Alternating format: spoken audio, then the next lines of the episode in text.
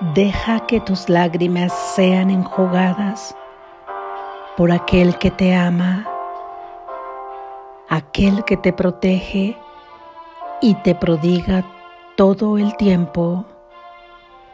Permite que sea su mano quien seque la humedad de tus ojos.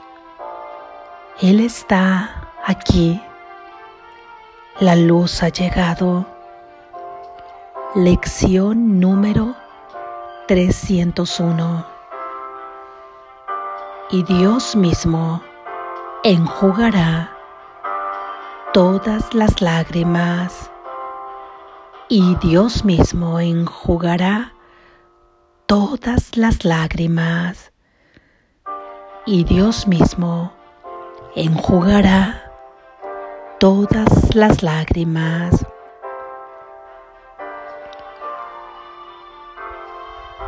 Padre, a menos que juzgue, no puedo sollozar.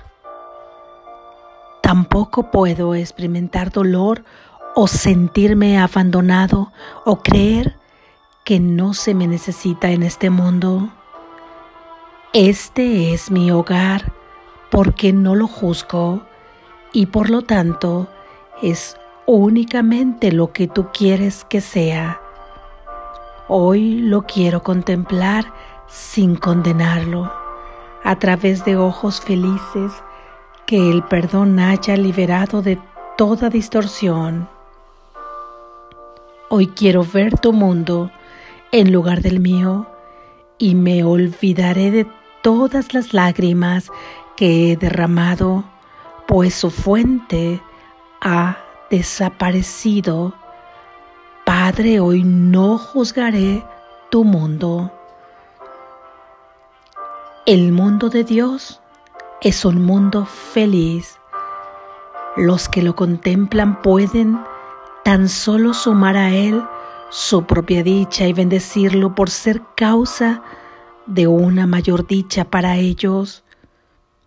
Llorábamos porque no entendíamos, pero hemos aprendido que el mundo que veíamos era falso y hoy vamos a contemplar el de Dios. Amén. Gracias Jesús. Reflexión.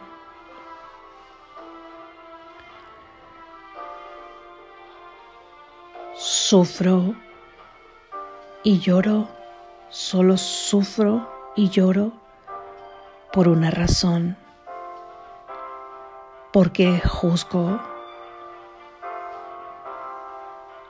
Cuando yo juzgo, condeno a que todo aquello que estoy juzgando tenga que ser exactamente como yo lo he juzgado. En eso consiste mi condenación y es una condenación que incide directamente en mí causándome daño. Observemos esto. Juzgas a tu hermano con ciertas etiquetas, con ciertas descripciones, ya sea que lo coloques en un juicio positivo, en donde necesariamente le estás comparando con otra persona u otra situación en donde a esa otra persona le dejas en un nivel más bajo, ya que estás comparando a tu hermano haciéndolo sentir más elevado por encima del otro hermano y de esta manera todos pierden porque ya has estado entonces condenando a una persona que necesariamente actuará bajo los efectos de esa comparación y esta será la forma en la que interactúe contigo, esta o cualquier otra persona sobre la que vaya la misma energía, sea quien sea con quien interactúes en este mundo. Y también estás condenando tu relación con estas personas, obligándote, obligando a tus sentidos que son los mensajeros de esa mente dual a traer a ti todo aquello que tú has juzgado. Ahora bien, si lo juzgas simplemente con juicios negativos, etiquetando a esa persona con consideraciones donde le dictas una personalidad, donde lo limitas, donde lo encuadras con ciertas características, ya lo has condenado porque en tu mente esa persona será exactamente lo que tú has decidido que sea tras tu condenación y te condenas a ti mismo, a ti misma, a interactuar con esa persona bajo los efectos de tu propia condena, de tal forma que si tú le has juzgado, por ejemplo, de mentiroso o mentirosa a alguien, haces que esta persona sea una proyección de la mentira. Ahí afuera, la fortaleces, la difundes y tú necesariamente estarás compartiendo con un mentiroso o una mentirosa. Y esto no tiene que ver con si materialmente convives o no con esta persona en este mundo de sueño, sino que desde tu mente tú ya estarás conviviendo con ella o con él. Y es ahí el punto más importante, porque estando esto en tu conciencia, saldrán afuera todas las proyecciones que tienen que ver con tu propia condenación. Y así poco a poco hemos juzgado cada cosa, cada objeto, nombrándolo como algo totalmente concreto. Así hemos juzgado a cada persona, así nos hemos juzgado a nosotros mismos atribuyéndonos características, personalidad, cualidades positivas y negativas, lo cual es exactamente el mismo efecto. Nos condenamos a no salirnos de esas autolimitaciones, nos condenamos a cumplir un papel que nosotros mismos nos hemos asignado y del cual ya ni siquiera nos permitimos salir porque tenemos que cumplir con ese papel que nos hemos dictado para nosotros mismos y vivimos bajo nuestra propia condena. Hemos condenado a Dios mismo, atribuyéndole etiquetas y características de acuerdo a cómo esta mente humana lo concibe. Tras todos estos juicios que nosotros estamos haciendo en este mundo de cada cosa, de cada hermano, de cada proyección, que sigue proyectando nuevas y nuevas cosas surgidas de la misma falsa proyección de un pensamiento de por sí ya limitado. Es que entonces donde queda la creación de Dios, tu hermano ya está totalmente disfrazado con todos los juicios y todas las etiquetas que le hemos puesto. Tú mismo quedas completamente disfrazado con todas las etiquetas que te has puesto. Es como una densa pared que no nos permite ver ahora libremente cuál es la creación de Dios. Mas tras, tras ese juicio se encuentra el mundo de Dios. El mundo de Dios que es un lugar en la conciencia que no es materia como la concebimos aquí. Ese mundo aún lo podemos encontrar en este mundo de sueño. Podemos verle a través de una percepción verdadera, a través de la visión, dejando de juzgar, dejando de condenar. Porque cuando dejamos de condenar, dejamos de encuadrar, dejamos de meter bajo los límites de todo tipo al Hijo de Dios, permitiéndole entonces que simplemente sea lo que es como Dios lo ha creado, que simplemente se desarrolle como amor perfecto que es ya que ha sido creado a imagen y semejanza de su fuente, y siendo su fuente de amor no puede ser más que amor también. Son tus propios juicios y tus propias condenas por las que sufrimos, por las que lloramos, por las que experimentamos miedo al abandono, al rechazo, por la que experimentamos soledad y vacío. Hemos juzgado a todos separado de Dios. Hemos juzgado que hay maldad. Hemos juzgado que somos vulnerables. Hemos juzgado que podemos tener pérdida. Nos hemos juzgado como un cuerpo que enferma y que muere. Como un cuerpo que envejece, enferma y muere. Nos hemos juzgado capaces de tener relaciones de odio entre nosotros. Nos hemos juzgado capaces de organizar y generar una guerra. Capaces de no ser comprensivos ni solidarios. A todo esto le damos cabida cada que juzgamos a una persona o una historia o una noticia, o sea, cualquier cosa que estemos viendo. Ahí en esos juicios es que estamos haciendo totalmente tensa la realidad para este sueño.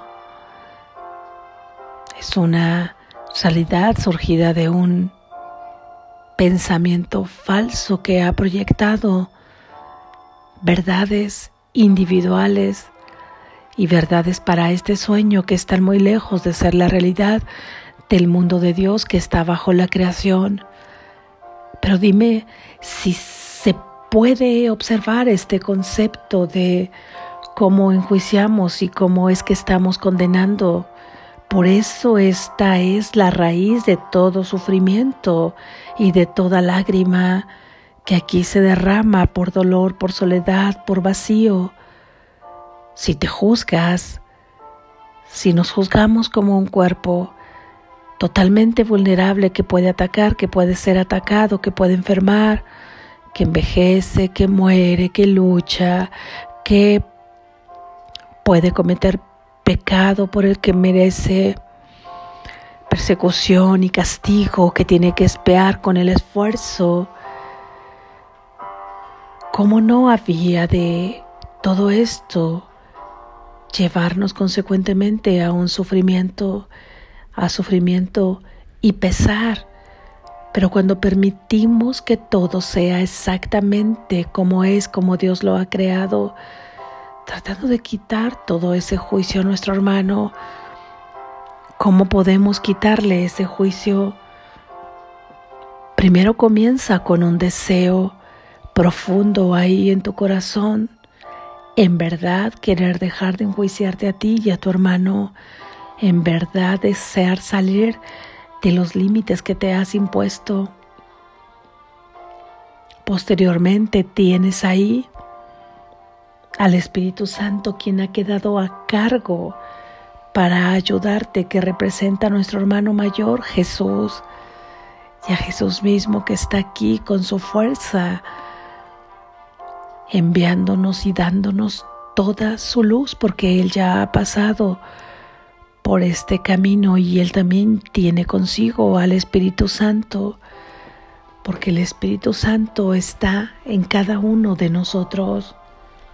Al final todos formamos parte de un solo Espíritu.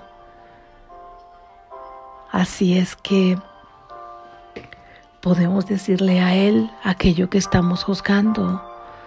Jesús, la figura divina que más se acomode a tu corazón, sea el Espíritu Santo, sea un ángel el que le represente, sea Jesús mismo, sea algo sagrado para ti, pero donde puedas sentir que es algo totalmente amoroso, fuera de juicio y totalmente inclusivo. Nadie queda fuera, donde solamente eres amado. Utiliza esta figura para que seas guiado, para que puedas comentarle que estás juzgando en ese momento, ya sea a ti mismo o a tu hermano, diciéndole cómo es que lo estás viendo en ese momento, como inteligente, como tonto, como bueno, como malo, como honesto, como mentiroso, como sea que lo estés juzgando, y que tu deseo es verle más allá de esos juicios, por lo que entonces tomarás totalmente atención todas las horas de tu día en donde si tu mente te lleva a actuar conforme has venido actuando, que es el juicio y después comportándote según lo dicta tu propio juicio, ahora pararás y podrás decir estoy equivocado, quiero ver las cosas de otra manera. Espíritu Santo, juzga tú por mí.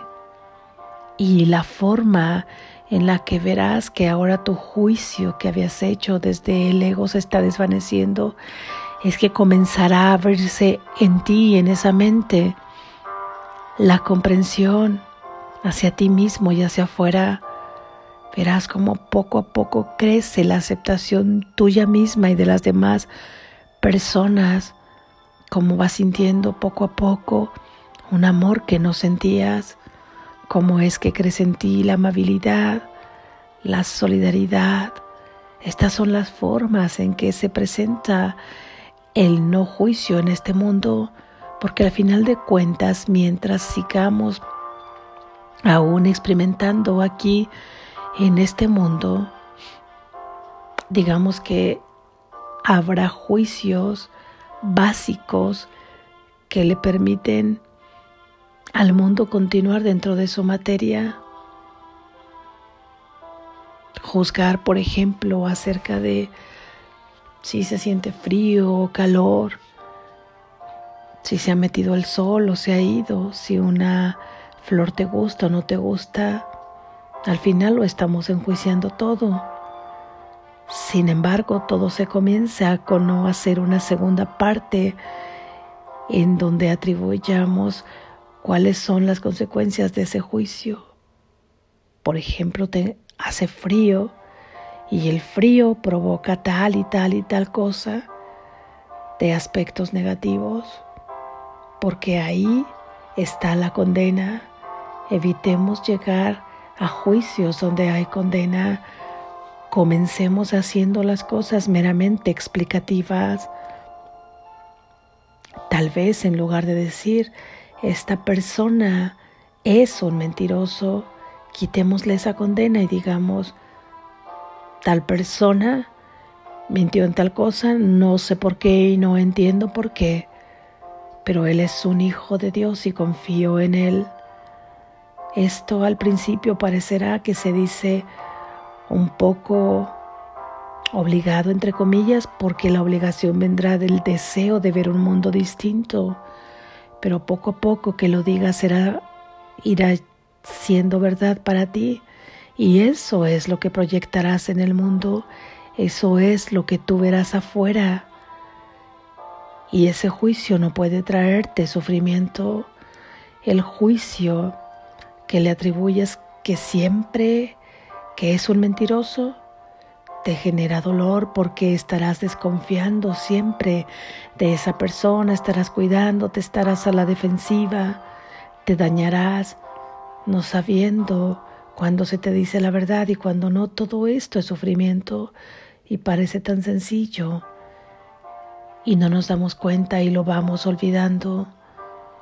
Cuando vamos dejando el juicio, permitimos que el mundo de Dios aflore y su mundo puede estar dentro de este mundo.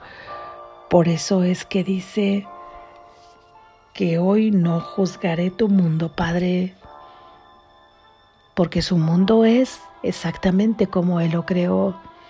Y si yo dejo de atribuirle etiquetas a su hijo y a mí mismo que soy su creación, entonces simplemente permito ser yo y ser su hijo exactamente como Él nos creó y ese es su mundo. Y aquí simplemente también deseo ver los reflejos del amor de Dios, por lo que dejo de juzgar.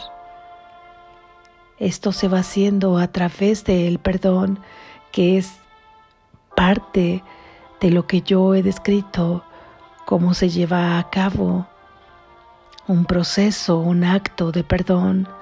Cada juicio habrá que perdonarlo, cada juicio enjugará una lágrima y es exactamente como si el Padre, como si Jesús tomara su mano y enjugara tus lágrimas, poniéndote en lugar de ellas una sonrisa, gozo y alegría en tu rostro. Practica hoy esta idea con toda la confianza de que habremos de lograr perdonar cada ilusión y con ese perdón cada lágrima será enjugada.